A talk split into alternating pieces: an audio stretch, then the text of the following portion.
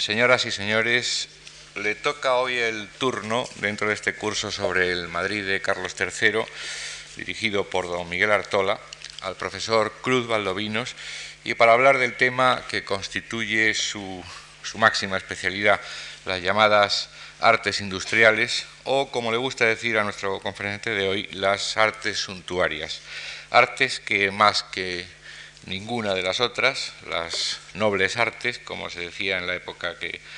conmemoramos, afectan profundamente no solo al arte mismo, sino a la calidad de la vida, a la economía, aspectos sociológicos poco tratados todavía en el arte español. El profesor Valdovinos nació en 1943 en Madrid y es catedrático de Historia del Arte en la Universidad Complutense de Madrid. Y desde hace muchos años viene dedicando atención preferente en sus investigaciones al estudio de la platería española e hispanoamericana y eh, sobre estas cuestiones pues ha publicado una gran cantidad de libros y artículos. Deseo agradecerle en nombre de todos los que trabajamos en esta casa su colaboración en nuestras actividades culturales y a todos ustedes que con su asistencia las hacen posibles. Muchas gracias. Quiero, en primer lugar, mm, dar las gracias a don Antonio Gallego por sus palabras y también en él, de una manera más amplia, a la propia Fundación Marc. Es para mí un honor el estar en esta tribuna, que no había ocupado nunca con anterioridad. Y quiero recordar también a don Miguel Artola, el director del curso, por quien me llegó la primera invitación eh, para esta conferencia. Las artes industriales en la época de Carlos III son un asunto que me parece vulgarmente se conoce por cualquier persona medianamente culta que siempre diría que son un asunto importante, pero que a la hora de la verdad quizá no pasa de una referencia cultural general. No hay que yo conozca, aunque hace muy poco ha aparecido un libro en París que no he tenido oportunidad aún de consultar, no hay, digo, que yo sepa una visión de conjunto sobre estas artes en la época de Carlos III, y que no haya una visión de conjunto se debe fundamentalmente a que no existen estudios parciales suficientes sobre cada una de esas artes. Contamos con alguna documentación publicada antiguamente, algo más alrededor de los años de la Guerra Civil y ya después de la guerra publicaciones que a veces se limitan a repetir machaconamente, cuando no con mayores erratas que en su fuente, ciertos aspectos de los que no siempre está uno seguro que sean ciertos. Es verdad que ya en nuestros días ha habido estudios precisos sobre algunas cuestiones concretas, pienso en piedras duras, en bordados, en relojes, y que, tengo que decirlo eh, con orgullo por el lado suyo, no por el que a mí me pueda tocar, que bastantes discípulos míos en la facultad están trabajando ya desde hace algunos años y siguen haciéndolo con intensidad en campos relacionados con estas artes e incluso de modo concreto y singular con la época de Carlos III, en aspectos como muebles, como vidrios, como joyas, incluso algunos que quedan un poco al margen en nuestra disertación de hoy, miniaturas o abanicos sin olvidar, por supuesto, la propia platería, que ha sido mi especialidad y es la de muchos de mis colaboradores. Todos estos trabajos, digo, están contribuyendo a que tengamos un conocimiento mejor de esta época, pero aún así todo todavía no hay lugar a visiones precisas que permitan consideraciones de conjunto suficientemente eh, importantes y sagaces. Tengo que decir, en un sentido negativo, y no querría pasarme en mi crítica, pero me parece necesario decirlo, que quizá ha habido también algunos impedimentos que corresponden principalmente a personas del patrimonio nacional que han hecho que estos estudios caminen con más lentitud de la necesaria, tanto por la poca facilidad para el estudio de las piezas que allí se guardan, como incluso por algunas ineptitudes a la hora de darlas a conocer. Se podría hacer un auténtico diccionario chistoso con algunas de las cosas que se han dicho a propósito de esta época y de estas artes desde algunos supuestos especialistas de aquella institución. Con este planteamiento, naturalmente, no cabe esperar, y prefiero adelantarlo, que yo pueda hacer un planteamiento general mm, seguro, hablando con certidumbre, en muchos campos. Soy el primero que estoy consciente de cómo lo que yo pueda decirles ahora está sujeto a revisión desde su propio nacimiento y que hay aspectos que de todas maneras sí quiero señalar que enriquecerán mucho mm, cualquier visión sobre esta época de las artes industriales suntuarias en Carlos III, cuando conozcamos, por ejemplo, y estudiemos mejor inventarios, cuando sepamos con exactitud lo que se refiere a ordenanzas y reglamentos de reales fábricas o similares, cuando se haya verificado un inventario preciso de muchas piezas que se guardan no solo en el patrimonio nacional, sino también en distintos museos, a veces de gran significación. Por todo ello, quizá hay un planteamiento de hipótesis, de vías de estudio que se proponen, alguna aportación de información, pero no en modo alguno todavía una visión que podamos considerar aproximadamente definitiva. Quiero decir también, a modo de introducción, que el desarrollo de las artes industriales o suntuarias en esta época no puede referirse exclusivamente a fábricas u obradores reales, aunque lo voy a hacer de modo preferente así en esta conferencia. Hay magníficos artífices que trabajan en Madrid en la época de Carlos III y que lo hicieron de modo independiente y no al servicio del rey, o incluso quienes lo hicieron al servicio del rey, pero sin ligazón alguna a una institución regia, llámese Real Taller, Real Fábrica, Real Escuela o algo similar. Esta situación es especialmente notable en lo que se refiere a los plateros de plata y de oro, a los bordadores, a los relojeros, a los ebanistas o a los arcabuceros, por citar algunos artífices. En estas artes quizás se requerían unos medios, mm, digamos, más simples que en otras, y entonces hubo muchos que pudieron trabajar de modo independiente, con más o menos oficiales y aprendices a su cargo. En cambio, en porcelana, en vidrio y cristal, en tapices, en piedras duras o en papeles pintados, las necesidades materiales y prácticas son a veces tan importantes que no hacen fácil que un artífice pueda trabajar independientemente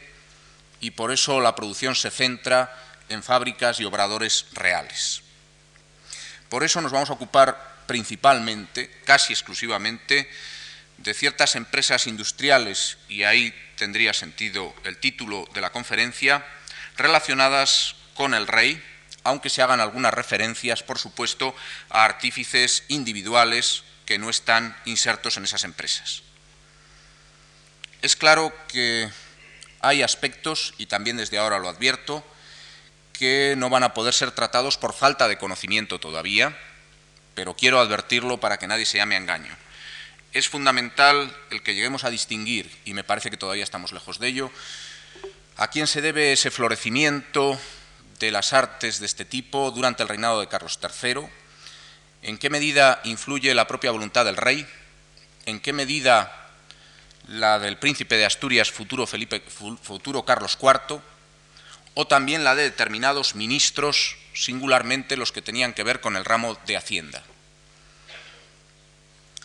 pero se trata de dar una visión desde Carlos III, una perspectiva de preocupación regia, más que un estudio pormenorizado de tantas y tantas obras como se hicieron en Madrid en este reinado de Carlos III. Quiero señalar en primer lugar que una pregunta fundamental sería si existió algún tipo de planificación, de estrategia uniforme por parte del rey o de sus ministros para que se produzca este desarrollo de las artes suntuarias en la época de Carlos III. A mi entender, no cabe hablar exactamente de eso, aunque al término de la conferencia matizaré esta afirmación. Me parece que el rey y sus ministros aprovecharon en ocasiones circunstancias ya dadas, y ahora mismo vamos a examinarlo. Por ejemplo, que existían ya fábricas, la de tapices de Santa Bárbara o la de vidrios y cristales de San Ildefonso en la granja, que naturalmente fueron asimiladas y apoyadas por el nuevo rey. Al mismo tiempo hubo fundación de otras instituciones que nacían eh, por voluntad regia. El caso más importante es el de la fábrica de porcelana del Buen Retiro. Y también hay después el apoyar intensamente iniciativas diversas, creo que sin pretender meterlas en una estructura predeterminada, sino examinando cómo eran esas propuestas y hasta qué punto podían o merecían ser apoyadas. De manera que no hubo un planteamiento primero unificador, sino más bien, y creo que fue muy positivo, el aprovechar las circunstancias concretas de cada caso, tanto lo que ya existía como el impulso para algunas que no existían, como también digo, el aprovechamiento de iniciativas más o menos particulares. La situación, cuando comienza el reinado de Carlos III en este aspecto, es que existe la fábrica de tapices de Santa Bárbara y existe también, como he dicho, la de vidrios y cristales de San Ildefonso. Hagamos un brevísimo repaso sobre ellas dos. La de Santa Bárbara de Tapices se había iniciado en 1720 con Felipe V y con la llegada de Jacobo van der Goten desde Amberes a Madrid. Cuando él muere muy pronto, el año 24, serán sus hijos, hasta tres, los que continúen su actividad. Desde el principio hay un apoyo regio que se centra en asignaciones concretas en un determinado número de reales que varía según los años y pronto la fábrica pasa desde sus inicios trabajando exclusivamente en bajo lizo a pasar también a alto lizo, con lo que eso supone de adelantamiento y de abaratamiento en la obra. Ya en el año 44, todavía con Felipe V, se unen la nueva fábrica de Santa Bárbara con lo que quedaba, podríamos decir, de la antigua fábrica de tapices u obrador real de Santa Isabel. También todavía en este reinado se fabrican ya alfombras y tapices incluso para particulares y no exclusivamente para el rey. De cualquier forma, cuando llega Carlos III y ya en 1760, los hermanos Francisco y Jacobo van der Goten, que dirigían entonces las fábricas, no había pasado aún a primer término Cornelio como lo haría más tarde, exponen su labor al nuevo rey,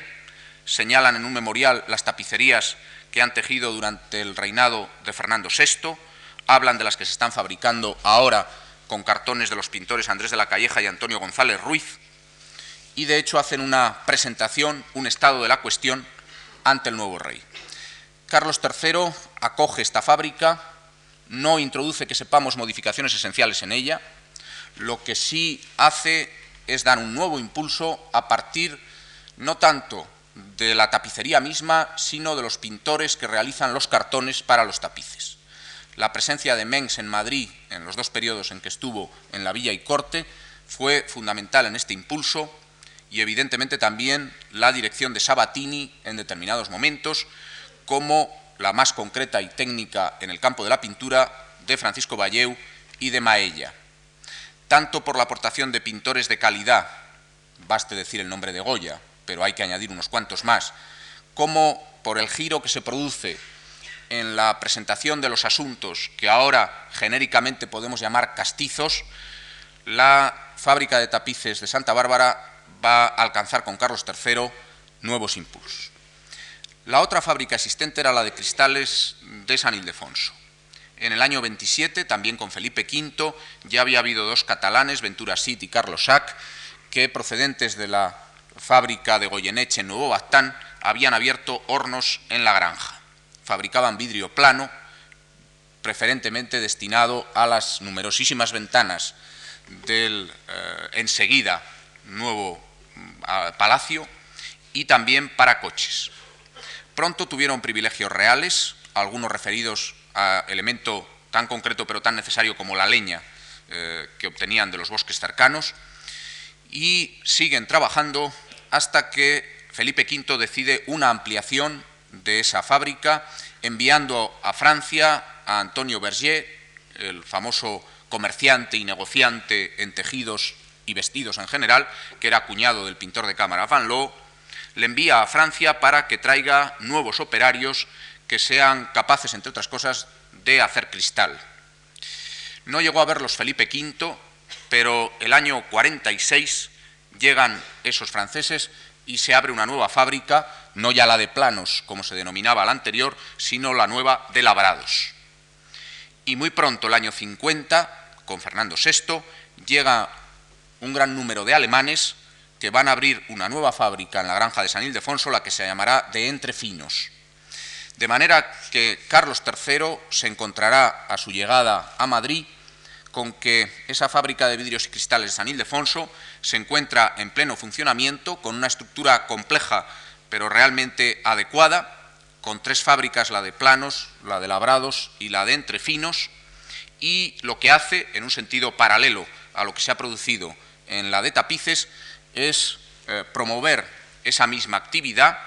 a través de distintas disposiciones, de las que algunas ya se mencionarán, pero en todo caso quiero señalar desde ahora que ya en 1760 se reunió la Junta de Comercio y Moneda para estudiar y proponer las mejoras que convenían a esta fábrica y que en el 72 se concede un privilegio muy importante a la fábrica, un privilegio para que no se puedan introducir ni vender en estos parajes, es Madrid, sitios reales y 20 leguas de sus contornos, otros cristales que los de dicha fábrica y los que se introdujeren de otras partes se denuncien y den por decomiso como géneros prohibidos y de ilícito comercio. Pero además de estas dos fábricas que ya existían, Carlos III va a traerse desde Nápoles una tercera, que fue la de porcelana del Buen Retiro, vulgarmente conocida como la China. En este caso, verdaderamente, como es bien sabido, Carlos III desmantela la manufactura de Capodimonte en Nápoles y la traslada íntegramente a Madrid. En tres barcos desembarcaron en diciembre del 59 en Alicante hasta 225 personas, los artífices y sus familias, y hasta 422 arrobas de pasta tierna, porque la pasta misma quería aprovecharse, lógicamente, teniendo la importancia que tiene en la fabricación de la porcelana. Ya en 1760 estaba funcionando la fábrica y sabemos perfectamente de sus plantillas y del número muy importante de artífices que allí había, extranjeros prácticamente en su totalidad, que iban desde el arcanista eh, que preparaba las pastas hasta los escultores y modelistas, pintores, engastadores, etc. En este sentido hay que decir que junto a la fábrica de porcelana, establecida en el Buen Retiro, se abre un real laboratorio de piedras duras. Probablemente muy poco después, el año 62 ya debía estar en funcionamiento, pero en este caso, en el Real Laboratorio de Piedras Duras, el fenómeno ha sido en cierta manera distinto, porque había fundado Carlos III en Nápoles un laboratorio del Le Pietre Dure que sin embargo deja intacto la porcelana bien entera y las piedras duras se quedan como estaban. Pero lo que sí hace es llamar a dos artífices de primera categoría, aunque ambos florentinos y no procedentes de Nápoles, Domenico Stecchi y Francesco Poggietti, que habían trabajado, el primero en la Galería dei Lavori di Pietre Dure de Florencia y el segundo, sin trabajar para el Gran Duque Florentino, sin embargo, también había trabajado en manufacturas florentinas, que serán los que, como digo, ya el año 62 están establecidos con un real laboratorio de piedras duras en el propio Buen Retiro, anejos a la fábrica de porcelana. Y aún, aunque nuestro conocimiento es bastante escaso, en ese mismo recinto y lugar se abre también un obrador de marfiles a cargo de otro italiano, Andrea Pocci. Estas son fábricas, podríamos decir, montadas desde la voluntad regia en relación a lo que él había promovido en Italia.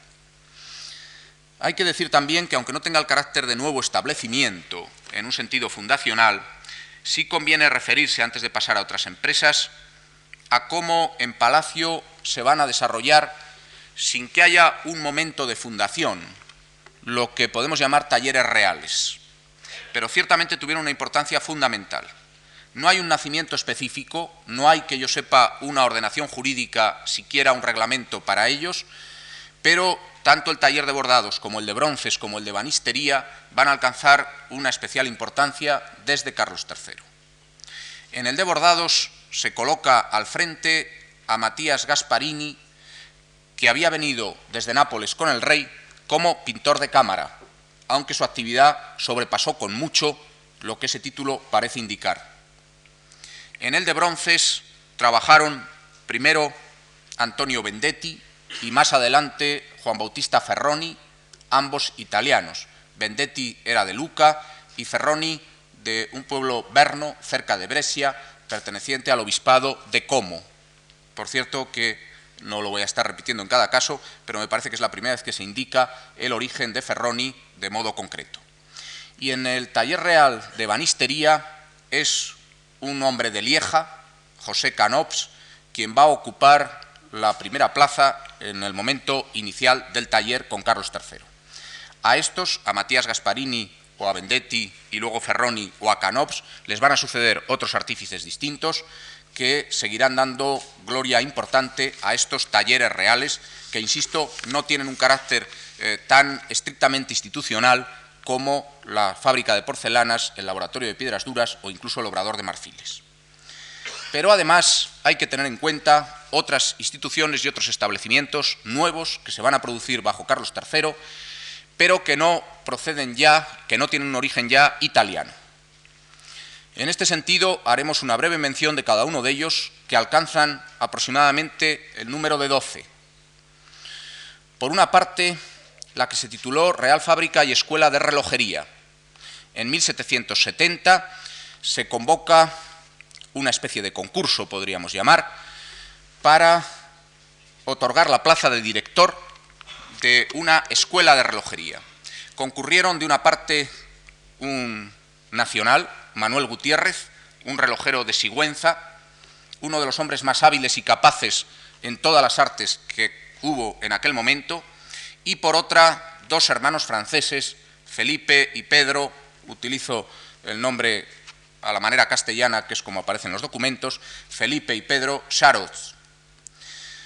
No sabemos muy bien por qué, aunque la arruga hace una insinuación respecto a la poca capacidad docente, a la poca paciencia de Gutiérrez, pero el caso es que fueron los Saros los beneficiados de este concurso y ellos establecen lo que se llamó Real Fábrica y Escuela y más normalmente Real Escuela de Relojería. Las ordenanzas las aprobó el rey en el Escorial el 28 de noviembre del 71, indicando Real Despacho de Ordenanzas que por ahora han de observar don Felipe y don Pedro Sarós para el establecimiento en Madrid de una fábrica de todo género de relojería y escuela de enseñanza de este arte, aprobadas a consulta de la Real Junta de Comercio y Moneda, etc. Sagoz, Pedro, que es el que mejor, mejor, conocemos y que había nacido en 1730, había trabajado en París, pero curiosamente había estado antes también en Hungría. No conocemos su origen concreto, aunque es posible que fuera francés. Estaba relacionado de todas maneras con otros artífices de distintas facultades que trabajaban en Madrid. Pero al mismo tiempo, o casi, que se abre esta escuela de relojería, curiosamente, sin que todavía se haya podido explicar, unos años después se va a abrir una real fábrica de relojería, que nada tiene que ver con la anterior, al menos en apariencia. De nuevo es el seguntino Manuel Gutiérrez quien presenta un proyecto el año 87 para crear seis obradores o fábricas de relojería. Señala el número de artífices, maestros y aprendices y oficiales que, deben, que debe haber en cada una de las distintas salas, de máquinas, de cajas, de muestras de porcelana, de muelles principales, de piñones, cadenas y espirales y finalmente de relojes eh, completados. Esta propuesta de Gutiérrez el año 87 no alcanza más que a medias la satisfacción regia. La, respuesta es que cuando se hayan establecidas dichas fábricas no dejará su majestad de atender al mérito de vuesa merced conforme a las utilidades que resulten de ellas al Estado lo que en realidad era decirle que no había un apoyo directo.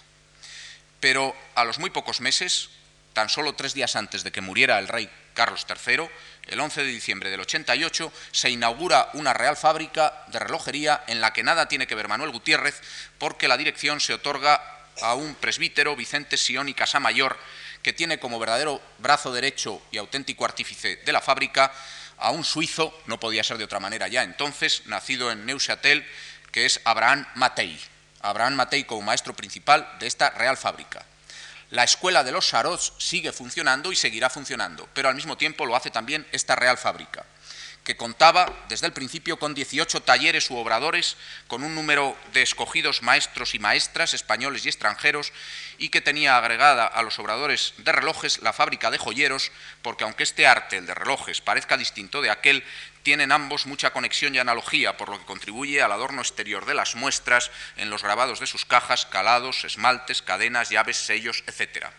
Da la impresión, aunque no es muy claro, que quienes se formaban en la Real Escuela de los hermanos Sarós pasaban después a la Real Fábrica para verdaderamente producir relojes. Además, hay que hablar, aunque muy brevemente,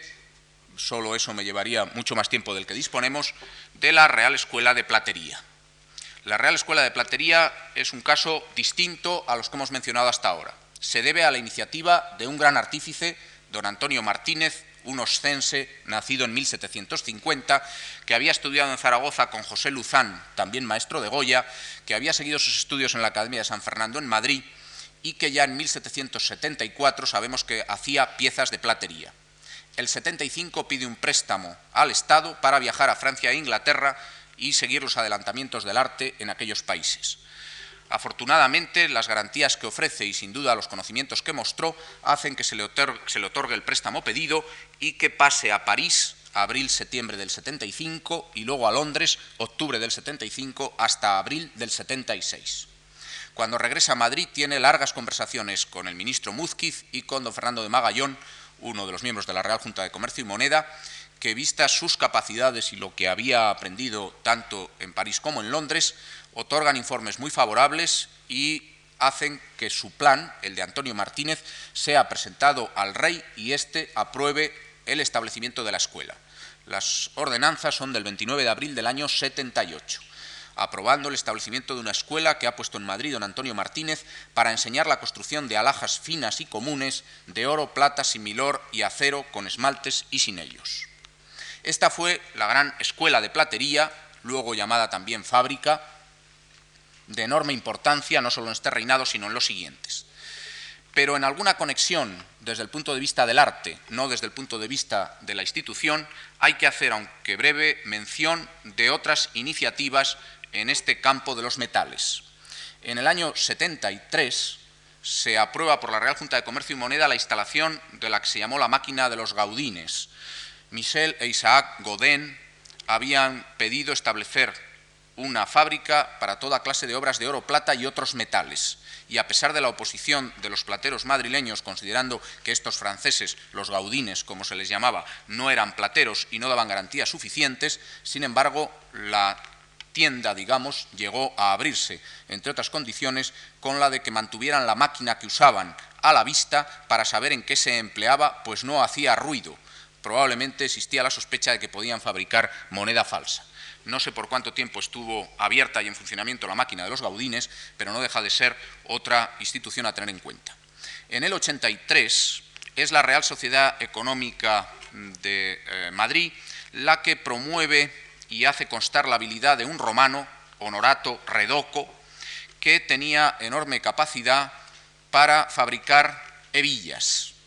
Y ciertamente el Consejo Real determina que el Colegio de Plateros de Madrid apoye esta manufactura de eh, hebillas y de sus correspondientes charnelas, aunque el Colegio madrileño se niega a ello, diciendo que es una manufactura de hierro que no les corresponde y que los plateros madrileños compran las charnelas a comerciantes de la villa y no las importan del extranjero, por lo que la fábrica no es necesaria. Probablemente no llegó a abrirse.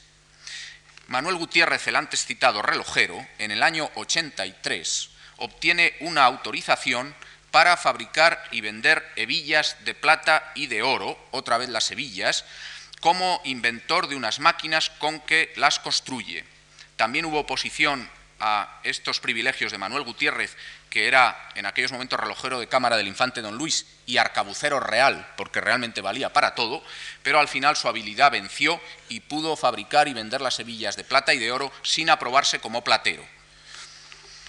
Hay que mencionar también al año siguiente, el 84, otra propuesta que es bien acogida también por la Sociedad Económica de Amigos del País y por otra parte, como era definitivo, por la Real Junta de Comercio y Moneda, que es la de un francés, Jean Pessenet, parisino,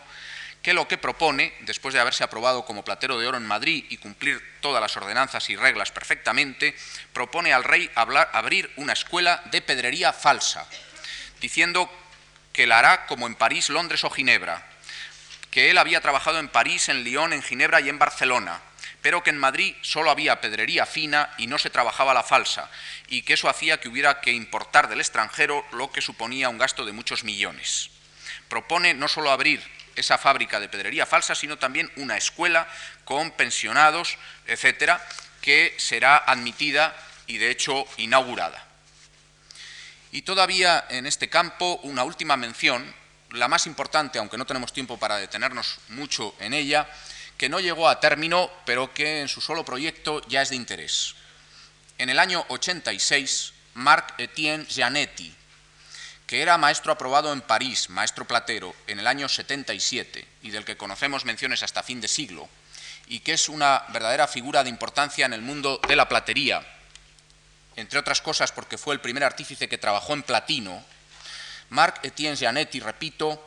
presenta un larguísimo memorial enviado desde París a la Real Junta de Comercio y Moneda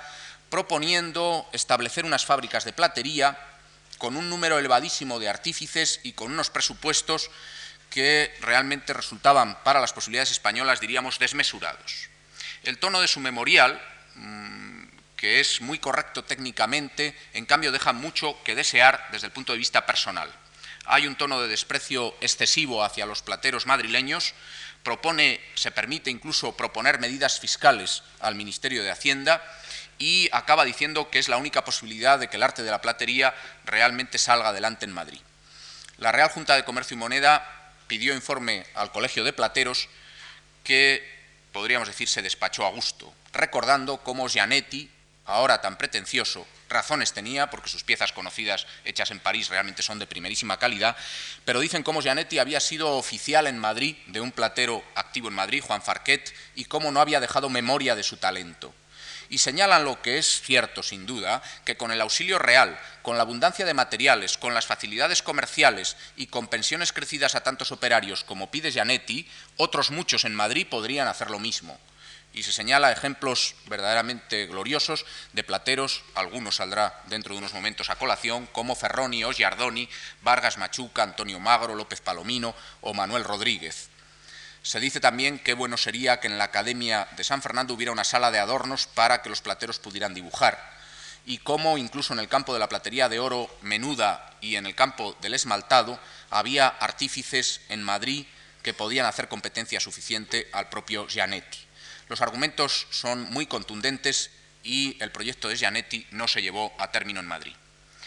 Todavía mención de algunas empresas que han tenido la protección regia de alguna manera. Una que llegó a titularse Fábrica de Cajas y Torneado de Concha y Marfil, que fundó Pedro Chevalier, que era un francés que había venido, sin embargo, de Nápoles y que trabajaba al servicio de la fábrica de porcelana como engastador de cajas de rapé. Él era platero de oro, trabajaba, repito, para la fábrica de porcelana, pero llegó a fundar una fábrica bajo protección real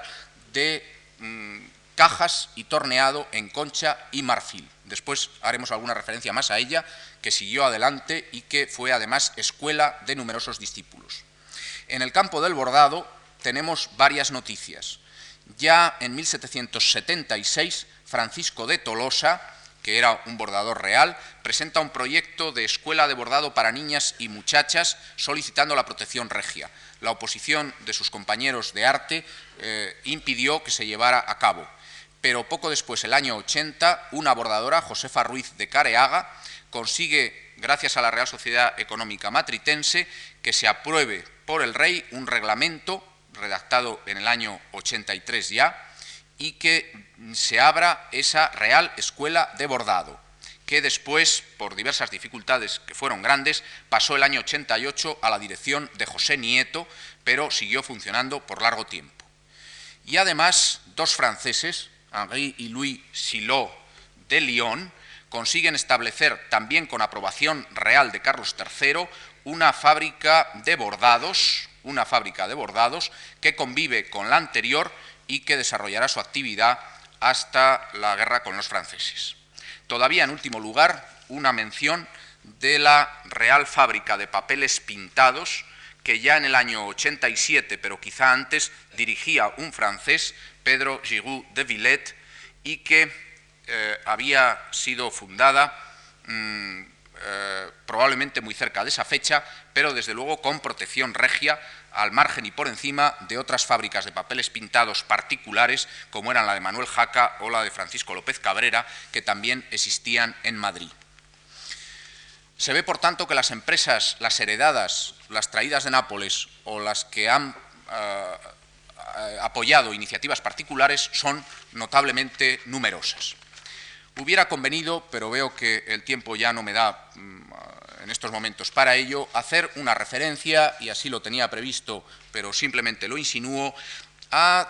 cómo se han localizado estas reales fábricas y estas reales industrias, en qué lugares y cómo, y cuándo han dado lugar a ciertos edificios y hasta qué punto ha surgido con ellas una tipología industrial. De este asunto ha habido alguna autora que se ha ocupado recientemente, aunque creo que todavía cabe investigar en algunos otros terrenos. Es claro que había una tendencia a localizar estas fábricas eh, en las afueras, extramuros, hasta donde era posible, de las ciudades. De ahí la localización, por ejemplo, de la fábrica de tapices eh, más allá de la puerta de Santa Bárbara.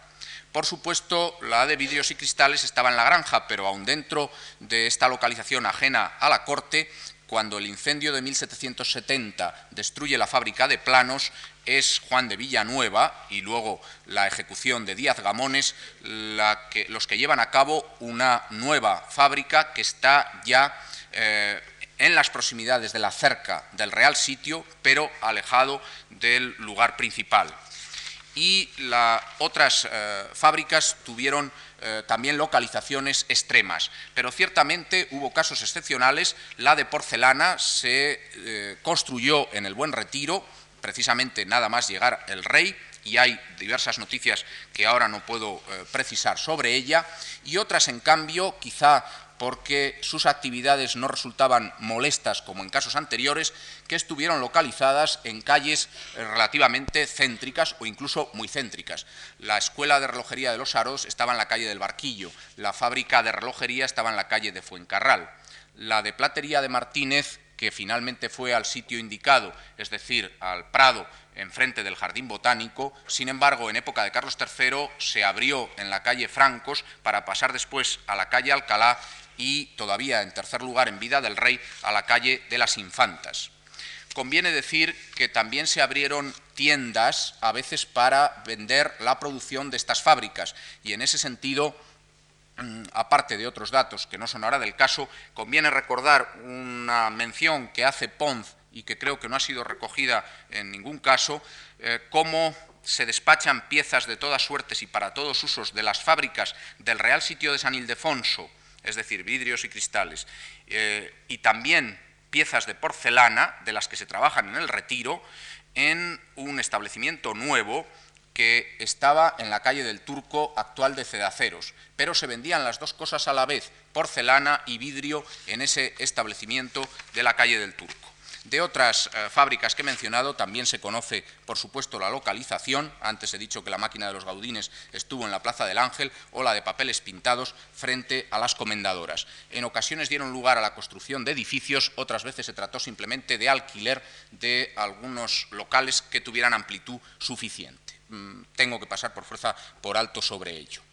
Quiero hacer alguna mención, aunque también muy breve, mm, respecto a algunas cuestiones de tipo administrativo, de organización, de regulación de estas fábricas. Eh, prácticamente nada más que para insinuar el asunto, que merecería un tratamiento eh, mucho más eh, pausado y sobre el que todavía habrá evidentemente mucho que trabajar. Sí quiero decir al menos dos o tres aspectos importantes. Uno,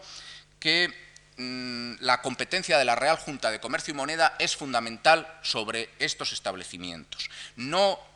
sobre los talleres reales establecidos en Palacio, pero sí sobre la mayoría de estas reales fábricas. Hay que tener en cuenta, a pesar de que algún autor ni siquiera llega a mencionar eh, en qué momento se funda la Junta y cree que es un acontecimiento de ahora, de la época de Carlos III, que como tal Junta de Comercio se fundó por Carlos II, no por Carlos III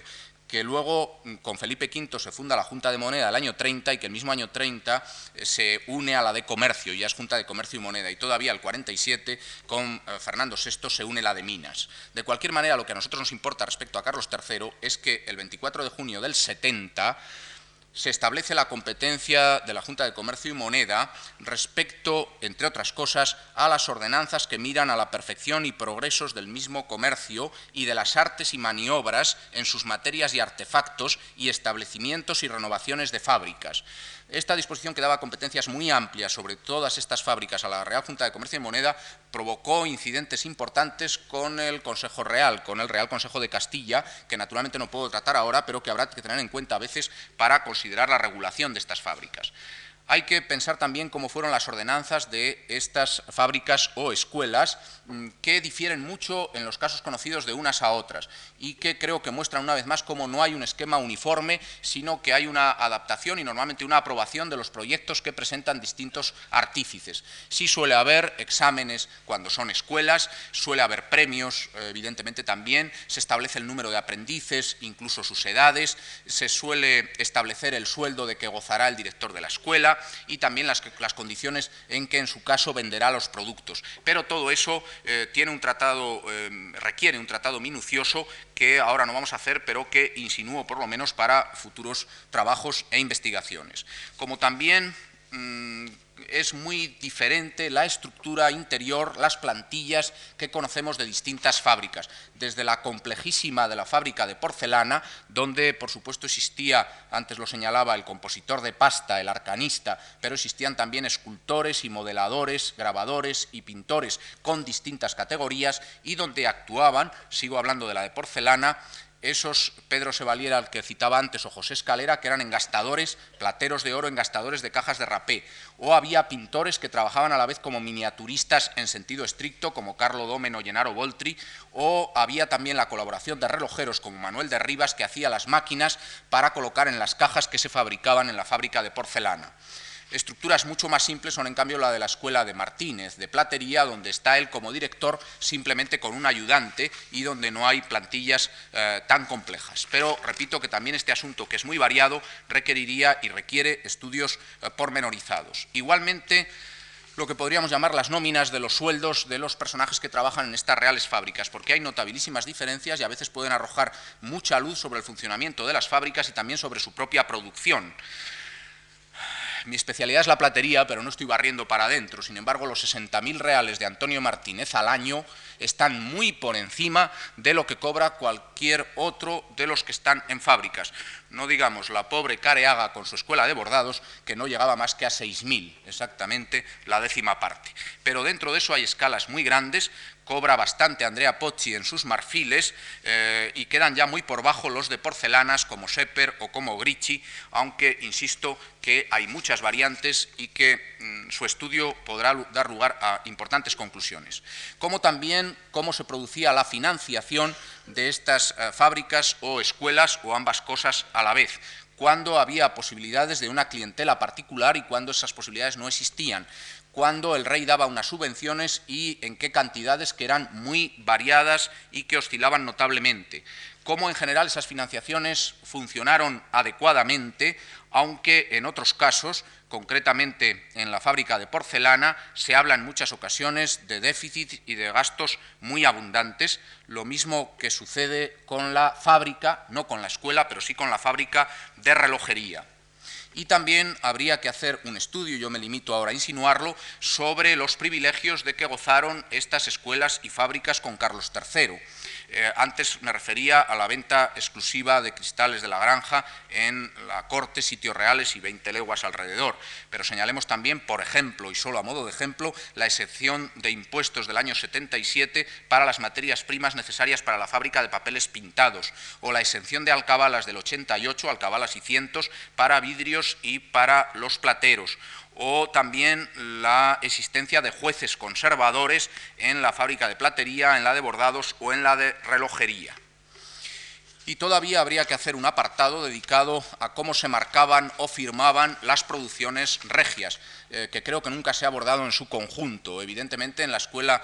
eh, de Martínez había una marca, una Z y una M, que se ha usado continuamente. En la porcelana del Buen Retiro aparece con abundancia la flor de lis como marca de fábrica, pero también las iniciales, y a veces más que iniciales, de numerosos escultores y modeladores de esa fábrica. En los relojes se hace constar a veces el nombre a modo de firma del que, lo ha, del que ha hecho la máquina, pero también en ocasiones el nombre de Real Escuela o de Real Fábrica. También en vidrios aparecen algunas veces firmas.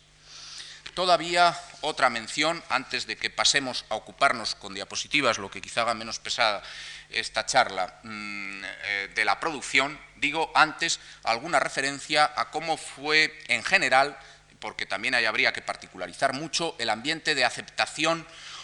o de crítica de estas escuelas y fábricas y también una mención de su extinción. Realmente hay algunos problemas que podemos considerar simplemente internos, como podría ser el muy conocido del enfrentamiento de los tapiceros de Santa Bárbara con Goya a propósito de un cartón para tapiz muy concreto. Dicen, como probablemente bien saben, los tapiceros que con los destellos y sus multiplicados tornasoles y por tantos adornos de cofias, cintas, alamares y otras menudencias que en sus trajes llevan majas y chisperos, en que se gasta mucho tiempo y paciencia, que no podían hacer aquel cartón verdaderamente y Goya tuvo que corregirlo. Otras veces las críticas también internas parecen surgir más bien de envidias entre artífices. Son muy conocidas o han sido comentadas, quizá con desmesura, las que hace el ebanista Canops al platero y broncista Vendetti, eh, quejándose de su falta de habilidad realmente las piezas conocidas de Vendetti eh, hacen pensar más bien en cierta envidia por parte de Canops, aunque es verdad que Vendetti fue sustituido por Ferroni en los bronces del Real Taller. También hubo problemas de competencias un poco en la misma línea interna en la fábrica de porcelana entre los escultores, la familia de los Gricci, y los compositores de pasta, los Seppers, eh, que si en un primer momento con Gaetano probablemente no era más que un químico, diríamos ahora, sin embargo en sus hijos ya había una categoría de modeladores más artística que les hizo enfrentarse con los Gricci.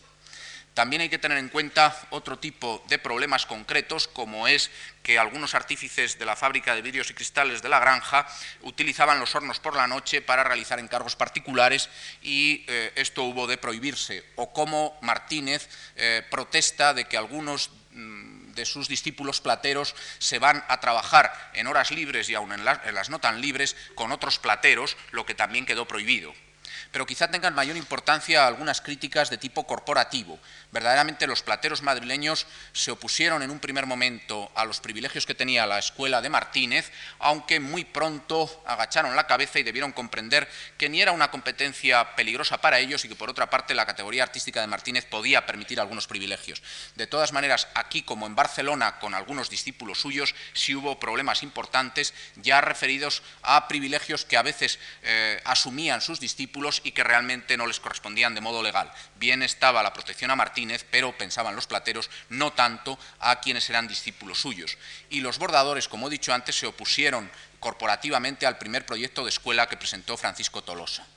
Quizá resultan un poco más extrañas algunas críticas de otro tipo de personajes. Fernán Núñez, en su biografía de Carlos III, hace una referencia durísima a la fábrica de porcelana. Una fábrica de porcelana dice que estableció en el retiro el rey, y que servía más para su propia diversión que para utilidad pública, pues la pasta no era buena. Esto lo dice evidentemente cuando se ha acabado la pasta que trajeron desde Nápoles, pero aún así todo parece haber eh, alguna crítica de más en este sentido. Y si cabe todavía más duro, muy explícito y casi de nuestros días, lo que dice Agustín de Betancourt, que era inspector de reales fábricas ya con Carlos IV, pero inmediatamente después de la muerte de Carlos III, y que cuando visita la Real Fábrica de Relojes, que por otro lado no debía funcionar nada bien la fábrica, no la escuela, dice en Francia, Inglaterra y España, en las fábricas que corren a expensas reales, en todas ellas salen las obras por lo menos un tercio más caras que las que hacen los particulares de la propia calidad. Los datos conocidos más bien hacen pensar que hay una cierta exageración y que estaba mirando mucho por los ojos de la fábrica de relojería y no de otras. Porque hay que decir que los resultados, aunque fueron diversos, en general hay que considerarlos positivos. Prácticamente todas las fábricas que he mencionado, salvo las que no llegaron a nacer, caso de la de Gianetti, eh, cerraron o se agotaron con los franceses, pero no antes. Resistieron, por supuesto, el reinado de Carlos III y aún el de Carlos IV, y aún hubo unas cuantas que pasaron mm, la guerra con los franceses y que siguieron en pie de una manera o de otra posteriormente. No amplío tampoco más eso por falta de tiempo. Pero vamos a pasar ya eh, con diapositivas a hablar algo de la producción eh, que se ha realizado en estas reales fábricas. Naturalmente, a modo de ejemplo, porque no ha sido mi propósito, no lo era tampoco al principio, el hacer un recorrido excesivamente extenso sobre la producción, que como pueden comprender sería inacabable el hacerlo. Quiero destacar de todas maneras, mm, antes incluso de que veamos las diapositivas, una idea que me parece fundamental. Por fuerza, por principio, por esencia, estas fábricas tienen una producción suntuaria, por supuesto pero por eso mismo quizá lo que hay que resaltar es cuando hay una intención de hacer una producción que no sea suntuaria.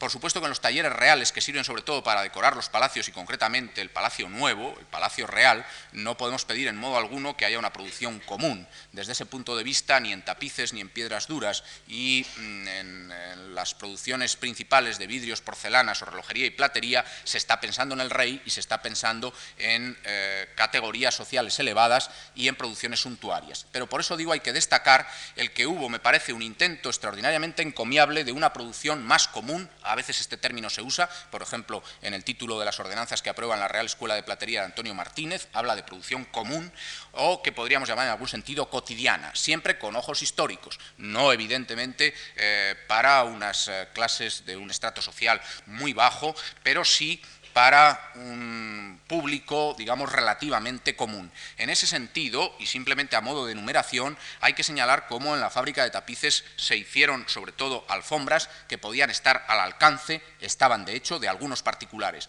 Como en la fábrica de San Ildefonso, ya hemos dicho cómo vendían sus productos públicamente en Madrid, hay que contar que los vidrios planos, que los globos para iluminación de Madrid, que hay una gran producción en la época de Carlos III, o también la producción de arañas, o muy singularmente la de anteojos, de la que hay inventarios muy eh, detallados, todo eso hace eh, que hablemos de una producción común, en cierto sentido. Y también con la porcelana, que también, como he dicho, se vendía igualmente de modo público. Tanto piezas de vajilla como, muy en concreto, por ejemplo, cajas de rapé, eran producción que podemos considerar común en un cierto sentido.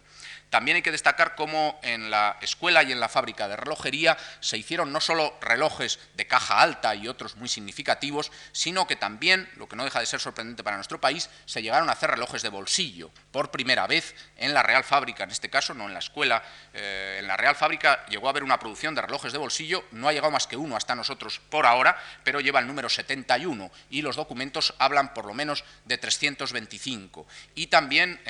hubo una producción, si se quiere, común, pero al menos un poco específica y no suntuaria, destinada especialmente a los barcos, a la marina de eh, aparatos de precisión.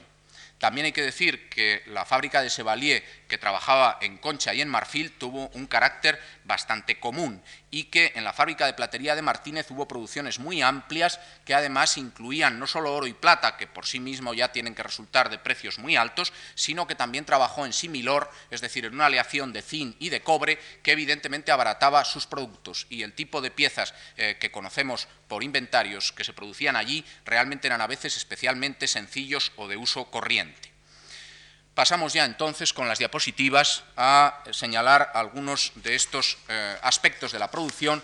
mm, casi diríamos a modo de ilustración y no de otra forma porque resultaría imposible eh, por razones de tiempo. Mm, Paso por encima de lo que hace a la fábrica de tapices, quizá por más conocido, aunque tengo que señalar al menos que me parece que no se ha investigado suficientemente sobre la fábrica de tapices en sí misma y que casi siempre los comentarios van por el lado de los cartones para tapices, obviamente mucho más conocidos y casi diríamos en algún aspecto más agradables de estudiar, estando Goya por medio. Esta producción sí fue suntuaria y decir, como bien saben, que Goya hizo series para el comedor de los príncipes en el Escorial o en el Pardo, para el dormitorio de los príncipes y para el antedormitorio también en el Palacio del Pardo o para el comedor del rey en el mismo Pardo y en el dormitorio de infantas en el mismo palacio, ya da idea de que los tapices evidentemente se han hecho para este tipo de lugares. Pero no olvidemos la fabricación de alfombras, a veces con una difusión más común. Estamos eh, contemplando ya, dejando los tapices al margen, precisamente una de las obras, eh, digamos, más importantes que se deben a los talleres reales, pasamos a ellos ahora, con esta eh, pieza que era sala de vestir, eh, pieza de la parada, que también se llamó, o como ahora se denomina, Salón Gasparini.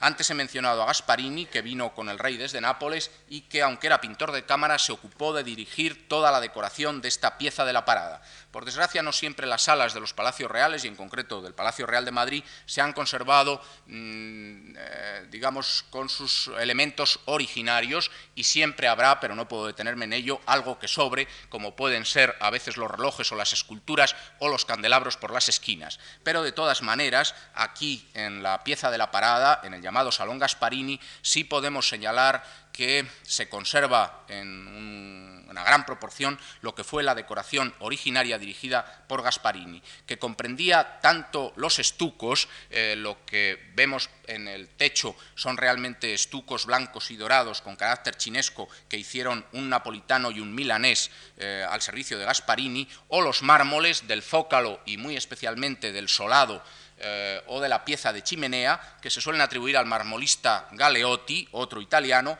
o los bordados de las paredes que dirigió eh, directamente Gasparini y a su muerte tanto su esposa, eh, la Bergoncioni, como su hijo Antonio pero no hay que olvidar, aunque eh, difusamente se ve en la diapositiva, que el mobiliario está hecho por José Canobs, el que dirigía el taller de banistería, y los bronces de ese mobiliario, en sillas, en taburetes o en los marcos de los espejos, corresponden a Juan Bautista Ferroni, el platero y broncista que eh, tuvo título de adornista en todos los metales y que murió en 1806. Pasamos adelante para que vean todavía dos ejemplos simplemente de sillas que ha hecho José Canops, el que dirigía el taller de banistería, sillas de brazos, en este caso con marquetería diseñada por Gasparini, que repito era el que dirigía verdaderamente la actividad de todos los demás, o en el caso siguiente, otra diapositiva, con otra silla de brazos también realizada por José Canops.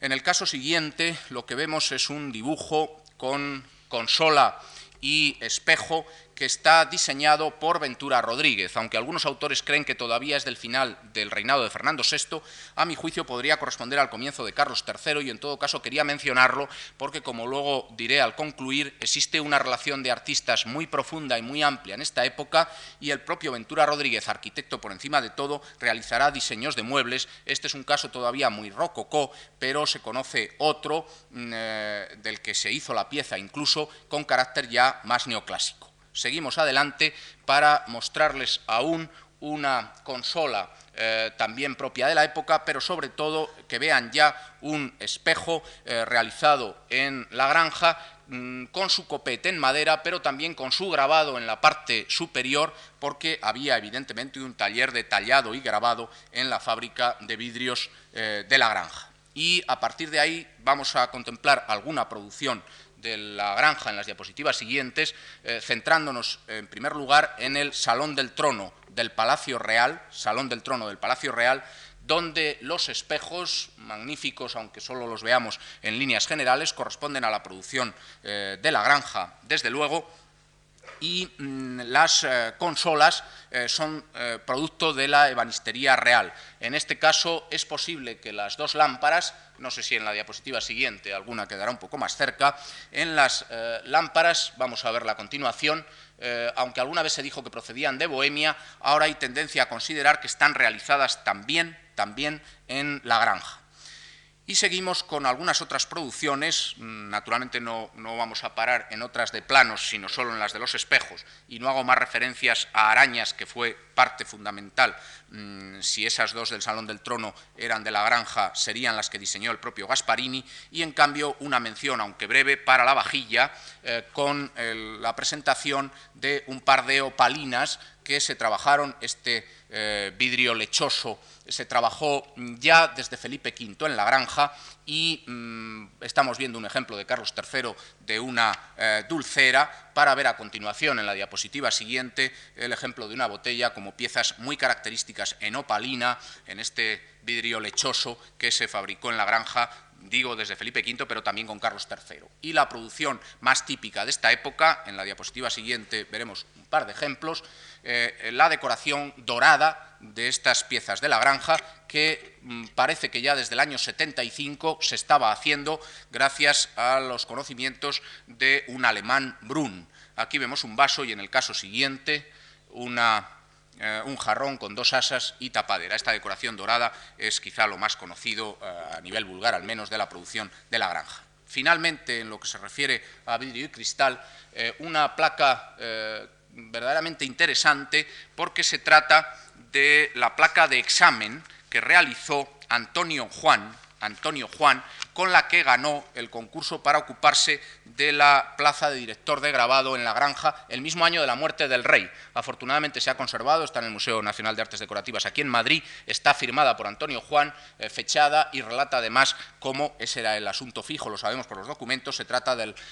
rapto de Deyanira, Neso muerto a los pies de Hércules y de Deyanira. Por cierto que hasta lo dice, aunque haya eh, publicaciones de algunos de los llamados expertos del patrimonio nacional que digan que es rapto de Proserpina. No hace falta más que leer castellano, aunque no se conozca mitología. Y seguimos adelante para algunas referencias a la porcelana. Por fuerza, insisto, en que simplemente un, a modo de ejemplo, porque este salón de porcelana de eh, Aranjuez merecería comentarios amplísimos. Hay dos eh, salas maestras de la porcelana, de la fábrica de porcelana, que son la sala de Aranjuez que estamos contemplando y la del Palacio Real de Madrid. Esta está firmada por José Gricci eh, en el año 63, aunque aparece también una fecha del 65. Y esta es la de Madrid, con un carácter algo más neoclásico, que sin embargo puede ser también de José Gricci por completo, de arriba abajo, es una decoración de porcelana en cuyos detalles ahora no entro, pero que desde luego se alinea con las obras maestras del Rococola de Aranjuez y en este caso ya con alguna mayor tendencia neoclásica, creo que de todo el arte mundial, no exclusivamente ni del español ni del de la porcelana. Y algunos ejemplos de la producción de porcelana, que no sea ya con este carácter, vamos a ver en las diapositivas siguientes, más sencillos, eh, todavía es la visión del de Madrid, pero ya en el caso siguiente alguna producción de otro tipo, como puede ser la de carácter eh, mitológico, Diana y Endimión, Muchas de estas piezas aparecen eh, firmadas, no es el caso de esta, pero son muchos los escultores y modelistas que dejan sus iniciales. Además de obras de tipo mitológico, vemos en la diapositiva siguiente cómo hay también representaciones de tipo alegórico, los cuatro tiempos del año, las cuatro estaciones, en este caso el verano es una serie que se hizo en numerosos ejemplares, algunos de ellos firmados por el propio José Gricci, que fue primer escultor de la fábrica. Y todavía un ejemplo religioso, una pila de agua bendita, del Museo Municipal de Madrid con el Noli Me Tangere, que fue sin duda pieza probablemente de uso bastante más común. Y de aquí nos vamos hacia otra producción muy distinta, muy brillante,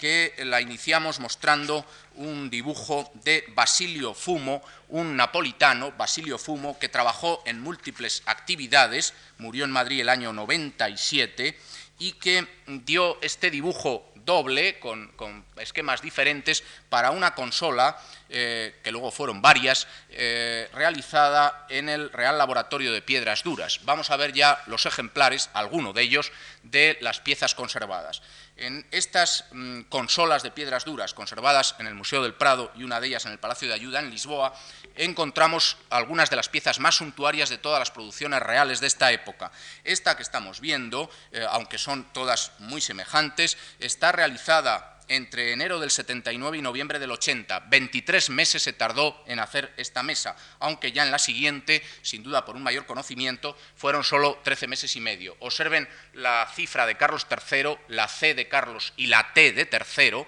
digo esto porque se han producido algunas confusiones en la identificación, estos bronces los hizo Ferroni. Se seguía el modelo de Basilio Fumo, pero los bronces los hacía Ferroni, el gran platero y broncista. Y vamos a ver ahora ya las piedras duras, que todavía un ejemplo de la pata, y por fin los tableros de piedras duras en una colaboración continua que siguen dibujos, en algún caso, de Charles-Joseph Flippart, el pintor de cámara, Flippart, y que están realizados en piedra dura por Domenico Stecchi y Francesco Poggetti, los directores del Real Laboratorio. Algún ejemplo más vamos a ver de estas propias mesas, con otra distinta, Luego se hicieron un par de ellas en Carlos IV, pero ciertamente se distinguen por distintos eh, motivos. Y todavía algún pequeño detalle en las piedras duras, entre otras cosas también porque se ve aquí a la izquierda unas hebillas, eh, no les voy a poder mostrar ninguna en la realidad, pero creo que eh, este ejemplo debe hacernos recordar cómo esa producción de villas fue tan continua y tan constante en reales fábricas. Seguimos adelante ya para hacer mención de la platería, el retrato de Antonio Martínez por Valleu y pasando a su producción, que fue amplísima y en la que no puedo entretenerme ahora más que en mostrarles algunos ejemplos. Desde piezas muy ricas como este cáliz para el obispo de Córdoba, hasta piezas en la diapositiva siguiente muy sencillas, prácticamente con el mismo modelo pero sin decoración. Sin duda una es una producción rica y suntuaria, la otra es una producción común para una parroquia de pueblo. Evidentemente costaba dinero al estar hecho en plata, pero al no llevar adornos era de un valor relativamente pequeño. Y otros ejemplos ahora de eh, piezas de vajilla, eh, o primero de una escribanía, si quieren, y aquí a la izquierda de una mancerina, una de las piezas más típicas de la vajilla española en plata y en porcelana, para colocar la jícara y tomar el chocolate. Son piezas de la Escuela y Fábrica de Martínez. Algunas más a continuación, como puede ser este portavinagreras, o también, sigamos con algunas, este probablemente azucarero y aún un par de ellas más, a modo solo de ejemplo, este modelo personal de Martínez, el especiero de corazones, eh, que mm, se abre en cada uno de los recipientes, o en la iluminación estas despabiladeras con su funda, y finalmente ya un ejemplo de candeleros muy a la inglesa, demostrando sus conocimientos eh, adquiridos en Londres, todavía en, en época de Carlos III, porque estos están fechados en el 87.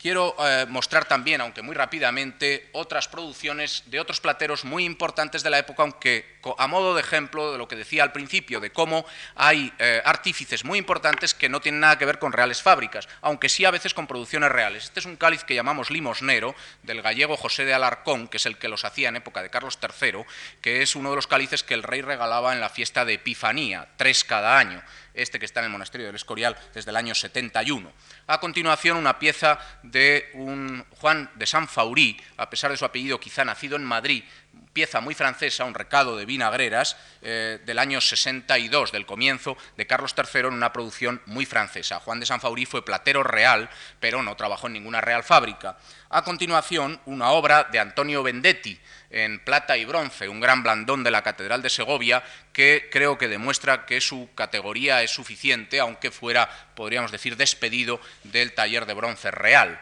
Y todavía, por fin, una gran crismera de la Catedral de Burgos, una primera pieza neoclásica española del año 71 que hace Domingo de Urquiza, platero y broncista, que ya en Carlos III trabajó ampliamente, como aquí se ve, y que siguió en el reinado de Carlos IV, siendo uno de los grandes plateros y broncistas reales. Pero no he querido, y a continuación lo vamos a ver, dejar de mostrar algunos ejemplos, aunque sean en dibujos, de joyas de la época. En la fábrica de Martínez se hicieron también joyas, tanto platería de plata como platería de oro, es decir, joyas. No queda ninguna por ahora reconocida, pero sí quiero enseñarles a modo de ejemplo algunos dibujos del libro de exámenes de los plateros madrileños, que serían muy semejantes a los que Martínez podría producir. En este caso, eh, estamos eh, viendo eh, una piocha para adorno en la cabeza de lazo y plumas y vamos a ver algunos ejemplos más. A continuación, un alfiler de sombrerito con plumas, que es como se denomina, y todavía después un lacito con palomita colgante. Estos dibujos están hechos en el año 81, 1781, y eran los dibujos que luego el platero que quería aprobarse debía realizar. Aún tres o cuatro más unos eh, broquelillos eh, que se colocaban en las orejas a modo de botones en las orejas y después unas arracadas como tales pendientes para seguir ya eh, finalmente en un broche como mm, se denomina en ocasiones, pero que a veces también le llaman pieza de garganta, porque es posible que se colgara cerca de la garganta en el cuello. Por fin, dos veneras, una de Montesa y otra de Santiago, que fueron producción muy común también en la Real Fábrica. Finalmente, con estas dos diapositivas termino y luego solo haremos unas conclusiones, un ejemplo, aunque sea muy específico, del arte del bordado. Se trata ni más ni menos que un diseño, como ahí se lee, para el manto, pero para el manto real de la Orden de Carlos III, que realiza probablemente el mismo año de fundación de la Orden, el año 71, el bordador real Manuel López de Robredo eh, con este modelo se hizo el manto oficial de la orden. Y quizás sea también más sorprendente, me parece que son eh, eh, elementos inéditos en la diapositiva siguiente y última, este dibujo para el collar e insignia de la Orden de Carlos III, que se haría después tantas y tantas veces por, joyeros, por plateros de oro reales, como puede ser el caso del francés Sopinot, que está dibujado ni más ni menos que por Pedro Arnal, el gran arquitecto que intervino precisamente dando aquí su diseño. Con esto terminamos las diapositivas y me voy a permitir apenas en cinco minutos abusar de su amabilidad, concluyendo en algunos aspectos que quiero destacar. Decía al principio que no parece haber existido una eh, política absolutamente uniforme en cuanto a la fundación de fábricas y ya he señalado cómo había maneras distintas. Quiero señalar, sin embargo, que me parece que sí existieron unos objetivos de tipo general, que casi podríamos calificar de políticos, eh, que voy a enunciar, aunque cada uno de ellos requeriría un desarrollo muy amplio. De una parte, se asiste en la época a un desarrollo teórico que se concreta en la eh, publicación de obras originales y de traducciones que afectan a campos como el del vidrio, el de los relojes o el de la platería en distintos aspectos. Hay un verdadero movimiento de publicación amparado por el rey, eh, cuyos ejemplos muy concretos no llego a detallar ahora. Hay también una intención de avances técnicos, de preocupación por nuevos materiales y por maquinarias específicas que dan lugar a nuevos descubrimientos sea en la fábrica de vidrios, por ejemplo, con las aportaciones de algunos ingleses en concreto, o sea con la decisión en la elección de pastas en la fábrica de porcelanas. Casi un año pasó Carlos III para elegir las pastas entre las de Sebastiano Sepperson, las de Carlo Gricci, al final decidiéndose por las del segundo para cuando tuvieron que suceder a la muerte de Carlos Sepper como directores de la fábrica, o en el caso de los relojes, conservamos incluso una platina, ahora para desgracia nuestra, en el Museo de la Ciencia de Londres, hecha por Manuel Gutiérrez para fabricar ruedas dentadas de relojería, de manera que todos los inventos, eh, nuevos materiales o máquinas, en el caso de Martínez eso es muy amplio, eh, no solo el caso de la, la utilización del similor, sino la fabricación de máquinas continuamente, que demuestra esta intención pública de favorecer el desarrollo técnico en este campo. Hay también un claro aprovechamiento de conocimientos extranjeros tanto, no haría falta hacer lista, que sería larguísima, por la presencia de artífices extranjeros, ya ven cuántos nombres he citado y cuántos más quedan en el tintero, prácticamente todos los directores, quizás si situamos el caso de Martínez y de la fábrica de bordados, son extranjeros y ocupan los principales eh, cargos, pero ahora diré que eso como aprovechamiento de esos conocimientos extranjeros, como también con las pensiones para viajes al extranjero, que hay bastantes documentados, en el caso de Piedras Duras con Alonso Cruzado, en el caso del Platero Martínez, ya lo he mencionado, en el caso del propio Pesenet y la pedrería falsa que va a París, o en el caso de algunos relojeros que han estado en París como en Ginebra. Hay que resaltar también el carácter didáctico y de enseñanza que suelen tener estas instituciones. Prácticamente ninguna se libra de este carácter. Y aquí está la compensación de esa presencia de extranjeros, a mi juicio, porque si son extranjeros los que generalmente dirigen y realizan la producción de estas fábricas en un primer momento, sin embargo, después, una de las condiciones que aparece expresa prácticamente en todas las ordenanzas y reglamentos es que enseñen a españoles. Y ciertamente las segundas generaciones, podríamos decir, ahí hemos visto el caso del examen de Antonio Juan con su placa de Deyanira, no digamos los discípulos de Martínez o los que aparecen en las fábricas de relojería, o en cualquiera de ellas, son ya españoles que han aprendido a partir de estos maestros extranjeros. una mención también, y no oportunista, a la presencia femenina que se promueve en la medida de lo posible y mucho más de lo que cabría pensar. Eh, tanto en la fábrica de platería, seis mujeres están desde el primer momento en plantilla, o en la de relojería, donde se habla de maestros y maestras, no digamos en la de bordados, eh, en pulidoras de diversas especies, aparece un número abundante de mujeres e incluso disposiciones, con ningún pretexto se embarace la enseñanza de mujeres y niñas en todas aquellas labores y artefactos que son propias de su sexo. Evidentemente, habría que ver qué se consideraba propias de su sexo, pero me parece que para 1780 es evidentemente una nota a destacar hay también una búsqueda de ocupación laboral, ya lo decía Campomanes en su discurso sobre el fomento de la industria popular el año 74, no es mi ánimo condenar esta especie de fábricas finas, son muy buenas y propias para ocupar la gente pobre y ociosa de las ciudades y villas, cuyos habitantes en gran parte están desocupados y sin destino en España.